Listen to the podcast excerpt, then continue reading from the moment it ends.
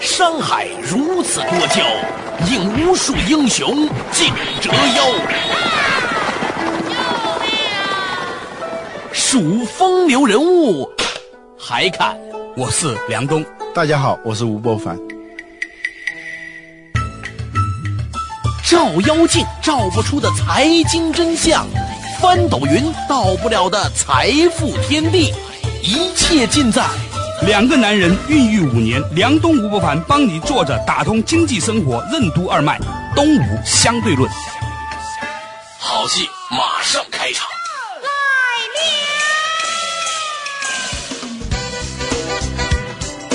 作者打通经济生活任督二脉，大家好，欢迎收听今天的东吴相对论。我是梁东，对面的依然是二十一世纪商业评论主编吴伯凡。伯凡你好，大家好。伯凡虽然日理万机，但是呢，仍然有时间呢做乡村田间调查。为什么这样说呢？最近呢，伯凡还抽空去了一趟浙江啊，和很多的当地的企业聊过，结果发现呢，哎，有很多让他觉得很诧异的，甚至起码是他没有看到的东西，到底是什么呢？请伯凡今天跟我们分享一下。一个呢是浙江的一些。中小企业不是我们想象当中有很多倒闭的，其实很多现在它是歇业停业，它不是倒闭。还有一个呢，随时准备东山再起。对对，他们就是冬眠，它并不是企业死去了，不是这样。还有一个现象呢，就是融资的问题。平时我们就说啊，中小企业融资难，现在是不是在寒冬时期，那融资就更难了，是吧？所谓经济低迷，我们以前讲过，经济低迷就是流动性降低嘛。所以呢，一个很自然的判断呢，就是说经济不。景气的时候，那个融资就很困难。你看到浙江的这些中小企业，他们融资困难吗？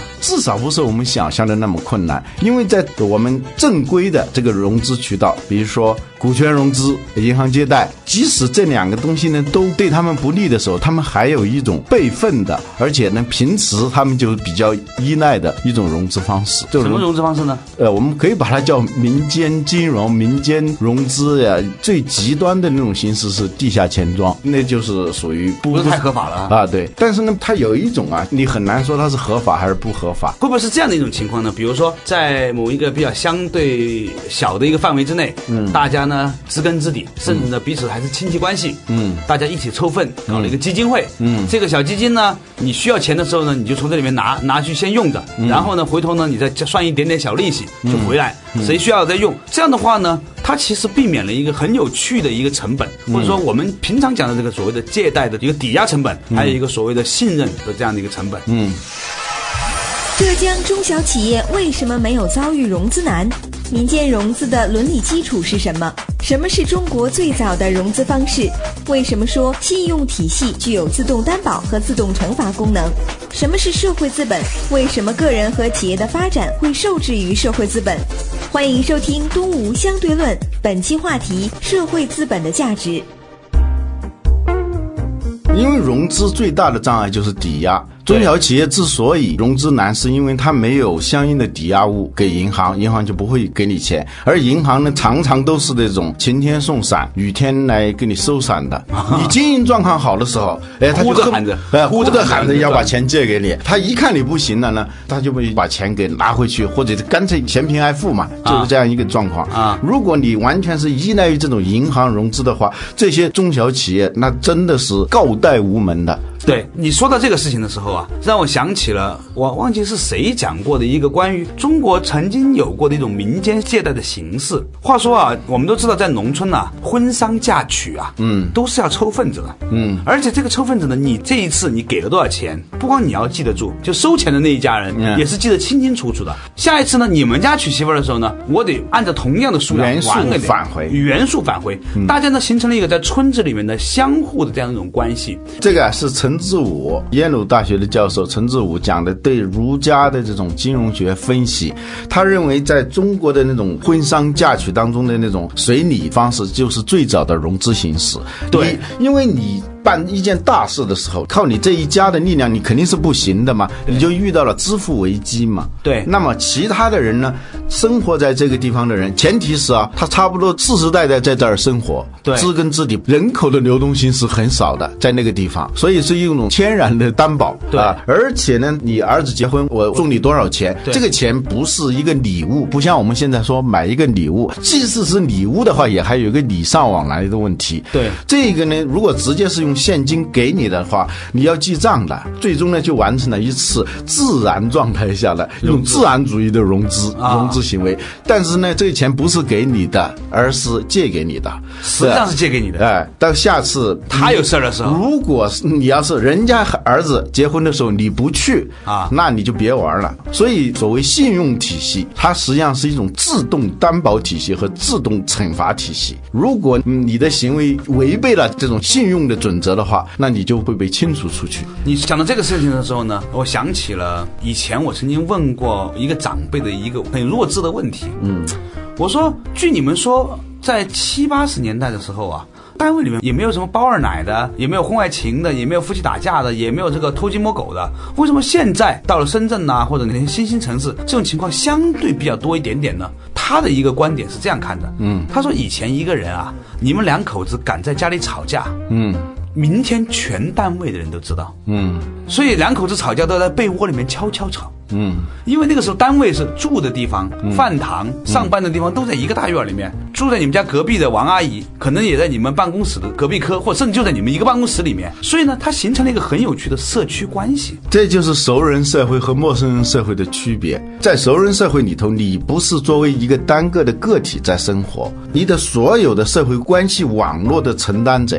如果你在你的任何一点变动啊，你的行为、你的语言等等，你都要受制于整个网络体系的。对，所以很多人呢，比如他到新的城市去了，嗯，从全国各地去到深圳，尤其深圳刚刚创业的时候，嗯，是吧？所有人呢都一下子觉得好像获得了自由，嗯，所以呢，有一些人呢做了一些错事的情况之下呢，他除了法律的制约之外，他没有这种来自于熟人的监督所产生的这种制约。就是伦理的制约。我们说伦，什么叫伦呢？五伦嘛。对君臣、父子、夫妇啊，它都是一种社会关系网络。对这个里头呢，它实际上是对你暗中有很大的一个制约作用。对或者是在你需要借钱的时候，对啊，或者是你任何一个行为啊，不仅仅是融资行为了，对你都是要受到这个东西的制约的。对它好处很显然，它能够担保你，比如说你出了一点什么事，全村的人都会为你来担保，不仅是缺钱的时候，但是坏处是什么呢甚至？如果有一个人他父母双亡，突然是吧？啊这个小孩子全村的人可能就会拿出些钱或者有什么办法把他养活，绝不会让他饿死。不对对，社会学上把这种东西啊叫社会资本，它的定义是人们在社会结构当中所处的位置给他带来的资源。我们说这个人是贫穷还是富有，最初级的意义上就可以把他的资产算一下，多少现金啊，房子值多少钱，这是最基本的。实际上呢，一个人同样多的金融资本啊，我们把它叫金融资本。同样多的存款，嗯，同样一套房，两个家庭是吧？这两个人的富裕程度还是不一样的。对因为这个人也许比那个人聪明，他能够想到各种各样的挣钱的来路，是吧？五年以后，哎，这两人很不一样了。对这就叫人力资本，对是吧？这本来是在研究企业的过程当中发现的，就有的企业从金融资本上没有什么差别。股本结构差不多啊，，对对，这从资产负债表一看差不多，但是呢，这两个企业几年以后又不一样，是因为什么？是因为它人力资本不一样。对啊，所以呢，过去企业里头叫人事部门，后来呢改成了叫人力资源，是吧？对这个人力资源部，是因为过去是把人事当成成本的，对啊，人工成本，后来发现它不是成本，它是资源，成本就是硬性的支出嘛，嗯，资源是什么？资源就在于你开发的能力啊，同样的资源，你开发的能力好，你就能让它发挥更大的作用，这就叫人力资本。人力资本呢，在企业当中的重要性是随着所谓的知识经济兴起以后，它显得格外明显。后来又发现金融资本差不多，人力资本也差不多也差不多的，同样两个企业命运还是不一样。啊，后来才发现哦，原来这之外还有一个无形的资本，这个资本就叫社会资本。比如说，大家都知道可口可乐的老板有一句名言，他说：“全世界的工厂一夜之间都烧掉了，但是第二天照样会有人来给我们供货，银行照样会来给我们贷款，客户还照样来订单，是吧？这是什么东西呢？就能烧的都烧掉之后，剩下的那个烧不掉的东西呢？他们说那叫品牌，是吧？实际上你仔细分析的话，这里头也包含社会资本的这样一个成分。比如说，你看乔家大院，乔致庸，对，最后穷光蛋了，什么都没有的时候，哎，他还能东山再起，靠的是什么？靠的是他以前他的那个圈子，他的那个口碑好，他的信用好，哎，大家是愿意把钱借给他，所以他就能东山再起。如果换了一个人，这个人口碑很不好，也就是说他的社社会资本是为负的，那么他在一分钱没有的时候，他就不可能再东山再起。这就是说，一个企业的富裕程度和一个人的富裕程度都要从这三个层面来衡量。对，金融资本、人力资本和社会资本。用那个冯仑在《野蛮生长》里面讲的一个例子，就是说，你有多少钱呢？要看你银行有多少钱以外，还看如果你需要用钱的时候，这个世界上有多少人愿意借多少钱给你。对，这这个也是一个成本，是吧？也是一个资本。资本对，也是一个资本。这个资本呢，差别实际上很大的，每一个人、每一个企业差别是很大的。说回来，就是为什么就讲讲讲到这里了呢？是因为啊，我们发现说，在浙江地区的很多企业啊，他们能够维持继续发展呢，是来源于他们建构起了一种基于宗族关系、朋友信任而带来的社会资本网络。嗯，而很多的广东企业或者台资企业到广东投资，或者港资企业到广东投资的时候呢，嗯，他会没有这一部分的牵连，所以一出现问题的时候呢，就只能跑掉了。嗯，那我们想说明什么呢？说明今天的社会又重新的让我们开始认识到社会网络价值的资源。嗯，同样的情景发生在互联网上。嗯，有一天呢，我参加一个互联网大会啊，嗯，有一个互联网评论的人呢，他说，事实上在网络上你有多重要，跟你是谁没有那么强烈的关系。重要的是你有多少的网络链接支持你。比如说一个博客，博客的价值不在于你的内容，而在你旁边的好友链接。有多少人愿意把你列成他的好友？你能列多少人成为你的好友？而且互相能够分享的这种人际网络关系。对，这这个是社会资本，这是很有趣的一个现象。稍事休息一下之后呢，马上继续回来。为什么在互联网时代，社会资本会更加重要？为什么美国的钻石生意会被犹太人垄断？没有创新的经济如何繁荣？信任的本质是什么？为什么说诚信不仅是道德问题，也是经济问题？欢迎收听《东吴相对论》，本期话题：社会资本的价值。作者打通经济生活任督二脉，继续回来到东吴相对论对面的依然是二十一世纪商业评论主编吴伯凡。伯凡你好，大家好。哎，刚才呢我们讲到了一个话题啊，是首先呢讲到浙江的商人或者很多的商户，借由他们彼此间的宗族关系、朋友关系、亲戚关系以及共同的信任关系呢，完成了一个在主流的或者显性的融资的方式以下的一种潜在融资方式，嗯，就是彼此之间潜融资方式，潜融资方式，彼此之间借着一种过往的。这个信任和这种因为彼此之间的亲戚的关系而形成的一种相互的这个制约和相互的支持的这种关系。嗯，从这个话题里面讲到了社会，其实也正在强调它的所谓的社会资本啊，从金融资本到人力资本到社会资本的这样一个不同的阶梯啊。又讲到什么呢？又讲到今天的互联网。互联网上你是谁不重要，重要的是有多少人支持你啊。刚才我们讲的博客是博客的价值不在于说你的内容是多少，关键是你旁边的好友链接。其实类似的情景还发生在搜索引擎里面。嗯。啊，比如说，我们都知道 Google 和百度，我们发现呢，其实一个网页它到底有多重要？重点不在于它上面有多少字儿，嗯，而在于说有多少别的网站愿意把这个网站作为它的链接。对，它其实叫投票。不管是 Google 也好，还是百度也好，它都采取的是这样一种算法。在 Google 之前，好多的搜索引擎，它是按照一个词在一个网页里头出现的频率啊啊，然后它来排那个相关度，是吧？对对对，它频率出现的多了，就排在前头。但是呢，Google 它的算法呢是就看你的这个网页被链接的那。多少，它是按这个重要度来排的，对吧？后来一下子就把所有的其他的那种算法的搜索引擎就给淘汰了。对，啊因为以前那个方式呢，很容易产生作弊。比如说我搜刘德华是吧？啊如果有一个网站整篇从头到尾刘德华、刘德华、刘德华、刘德华、刘德华，对对对那很可能出来的话呢，会排在第一位的。啊，对。但是呢，现在不行了，其他的网站不愿意把他们的链接链到你这个网站上，那么你就没有被别人投票，对于是你就不重要。这个实际上代表了一种社会关系或者说社会资本在互联网时代更加被发扬光大的一个情形。所以呢，有时候呢，极端的形式就是一种互联网时代的那种非货币财富，就这个意思。就是你拥有很多财富，但是它不是货币形式的财富，在互联网上比比皆是这样的例子。对呀啊，我说到这里，我想起一个讲到社会资本的时候，常常要举的一个例子。嗯，这个例子是什么呢？就是犹太人。嗯，我们大家都知道，犹太人呢，实际上是人数很少啊啊，在一九四六年以前，这个国家都不存在，因为亡国了就几千年了，对是吧？一直是分散在世界各地。但是第一个，这个民族没有消失；第二呢，它每到一个地方，总能够形成一种强大的经济，甚至是政治文化势力。有一篇文章是谁在掌管美国？那说的是克林顿时期的。据说啊，克林顿时期的内阁里头啊，有五个是犹太人，格林斯潘也是犹太人。在经济领域里头有索罗斯，在企业在商界最著名的是那个英特尔的 CEO 啊格洛夫对啊，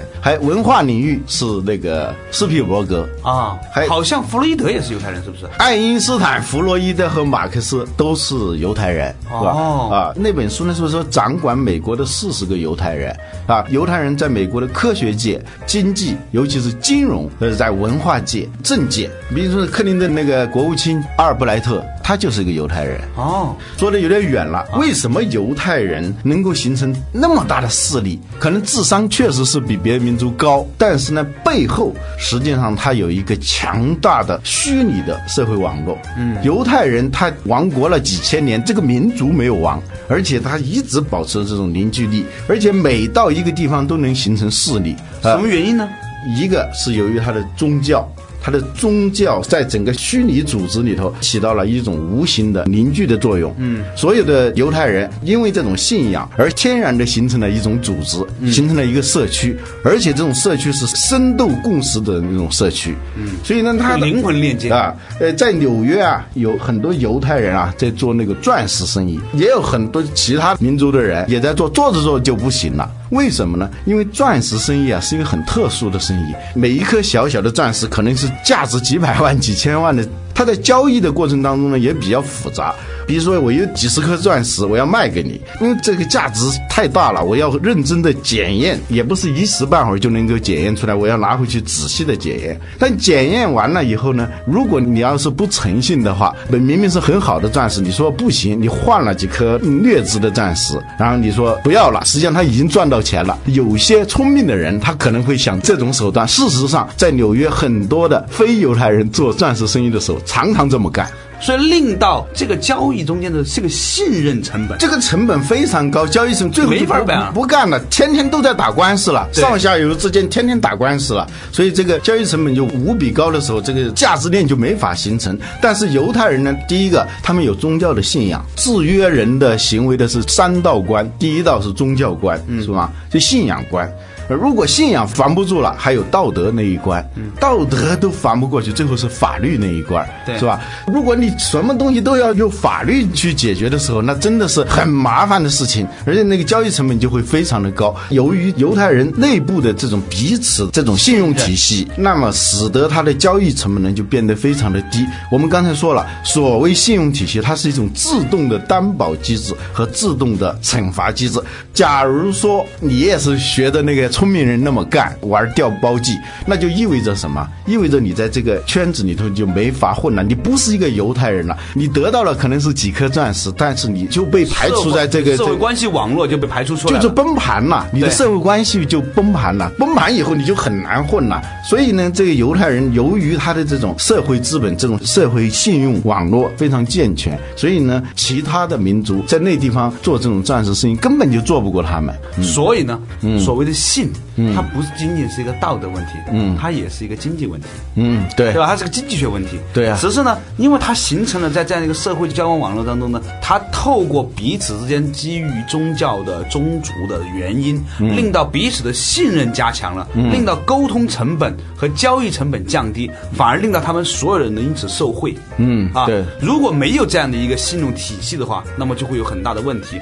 现在反过来看啊，有很多人都批评说，说当今中国商业界的其中一个问题，嗯，就是信任危机的问题啊，某公司原来搞了个手机啊，啊国产一个家电企业推出有一个很好的营销手段，就是在手机上镶上钻石，然后卖到县一级的那种城市里头，大家一看，哎呦，这个璀璨夺目啊！别说手机了，光买这块钻石就够了，够本了。对所以呢，那个卖的非常的好。后来呢，一个是手机的质量非常的差，第二呢，被那个质检部门一检测，那颗钻石你知道值多少钱？两块钱，一下子这个品牌就完了。所以嘛，我觉得今天我们谈论的话题开始的时候是讲的是浙江的商人之间的相互融资的问题，讲着讲着就发现说，其实要维持整个商业体系的正常运转，都需要诚信，嗯，这样的一种精神品质。诚信不仅仅是一个道德标准，对它是一种商业的游戏规则。如果没有这种游戏规则，这个企业你玩不大，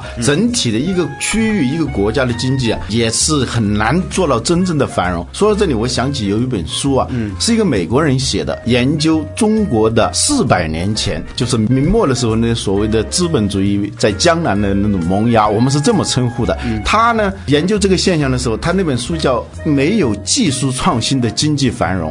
他就是研究为什么那个地方江浙那个地方在四百年前一下子经济非常繁荣。根据他的分析，他就得一个结论，就是即使是没有技术创新，但是由于资本能够聚集起来，他就可以办很大的事情。那么资本聚集的前提就是信用体系。由于这种古老的宗族自动的做了担保以后，大家觉得有生意可做的时候，就可以把钱聚集到一起。资本它的规律呢，就是聚集产生能量。比如说十万块钱分散在十万个人手里头，一个人一块钱，一点能能量都没有。但是所有的钱要聚集起来，十万块钱就可以做点事了。他说，就是由于这种社会网络的发达，那种信用体系的成熟，使得四百年前的江浙这个地方能够聚集这个资本，所以即使没有技术创新，它也造成了那个时候的经济繁荣。所以从这个角度上来看，哈，就是以前我们所怀疑的，甚至是说在五四时期有一些文学作品所抨击的这种宗族关系，嗯，其实，在某种程度上来说呢，它扮演了很重要的一个角色，嗯，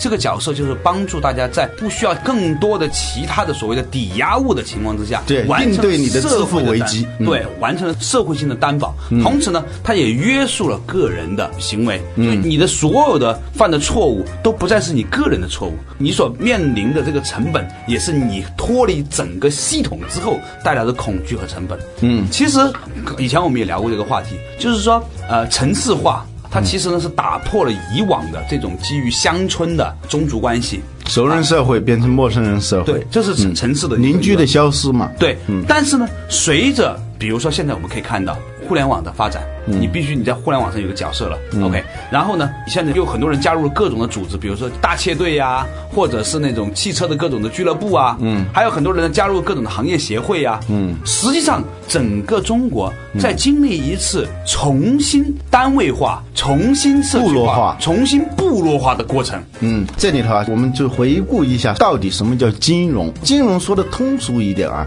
就是资金的通融。就当你的资金遇到问题的时候，你支付遇到危机的时候，你有别的什么来源能够通融通融，在资金上的通融，这就叫金融。一个游戏有时候就由于某种不信任而卡在那儿了，嗯，所以呢，这个游戏就没法启动。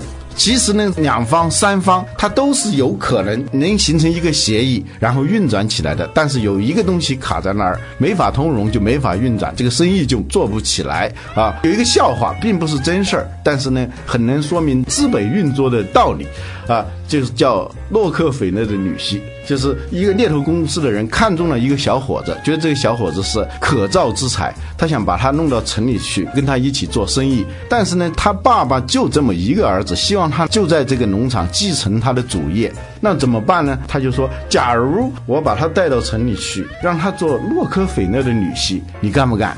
哎，老头一听。哎，不错，他就答应了。但实际上，这是他实现真的是洛克菲勒女婿的时候，他才能真的出来嘛？对对对，他就是卡在那儿嘛。对，所以他又去找洛克菲勒去说：“我给你介绍一个人，他可以做你的乘龙快婿。”因为洛克菲勒说：“他凭什么做我的女婿啊？”然后他说：“他现在很年轻，已经做上了高盛的副总裁啊。”那洛克菲勒一听，这个年轻人不错，可以。但是他得看到东西，他才能够答应嘛，所以他又去找高盛去说：“我给你介绍一个人来做你的副总裁。”那高盛说：“他凭什么？”也是那番话，说：“假如他是洛克菲勒的女婿，你干嘛？嗯，可以啊，洛克菲勒女婿做我副总裁，那肯定是没问题的。这样呢，只要有一方答应了。”比如说高盛说好，那就让他来吧。这样呢，他就是高盛的副总裁了。然后他带着这个高盛的副总裁去见洛克菲勒，洛克菲勒他也就做了洛克菲勒的女婿。然后呢，他爸爸就肯定让他到城里来了。这个游戏就通了。嗯，这就是通融的意思。我们企业在经营的过程当中，不是资金上的，就是人才上的，往往有这种卡住的时候。而金融体系就是在一个信用体系下，让一个卡壳的游戏重新运转起来。所以呢，这里头信用体系是非常关键的。有一个社会学家叫卢曼，德国的社会学家，他对信任的定义呢，就是在可能受到伤害的情况下，对对方保持正面期待，这是他对信任的定义。很牛啊！啊。然后呢，他还有一个前提条件是信任，它来源于重逢，在没有重逢的地方是没有信任的。所谓重逢呢，就是我能见到你，这里能见到你，明天还能见到你。对对，跑得了和尚跑不了庙。对对，这是消极意义上的，是吧？在积极意义上呢，你属于一个圈子，说的不好听就是拴在一根绳上的蚂蚱，你是有社会关系网络的。它有时候成为你的拖累，有时候成为你的资本，成为你的担保体系，当然有时候也成为你的。惩罚体系，只有这样的一个单个的人，他承载着一种社会关系网络的人，他才是有社会资本的，他才可能遇到支付危机的时候是能够得到通融的。嗯，所以呢，今天我们的话题呢，从浙江的企业彼此之间相互通融，借由社会关系、社会宗族关系而带来的担保啊，而形成的这种融资方式，谈到了整个中国可能正在出现的一个重新部落化的过程。当我们理解这一句话之后，我们就能理解，诚信原来不仅仅是一个品德问题，它更多的是一个经济问题。再次，对于我们说的年轻人啊，或者个人来说，也提出了一个很有趣的警示，那就是没事儿千万不要干坏事儿，因为代价实在太高。好了，感谢大家收听今天的东吴相对论，明天我们同一时间再见。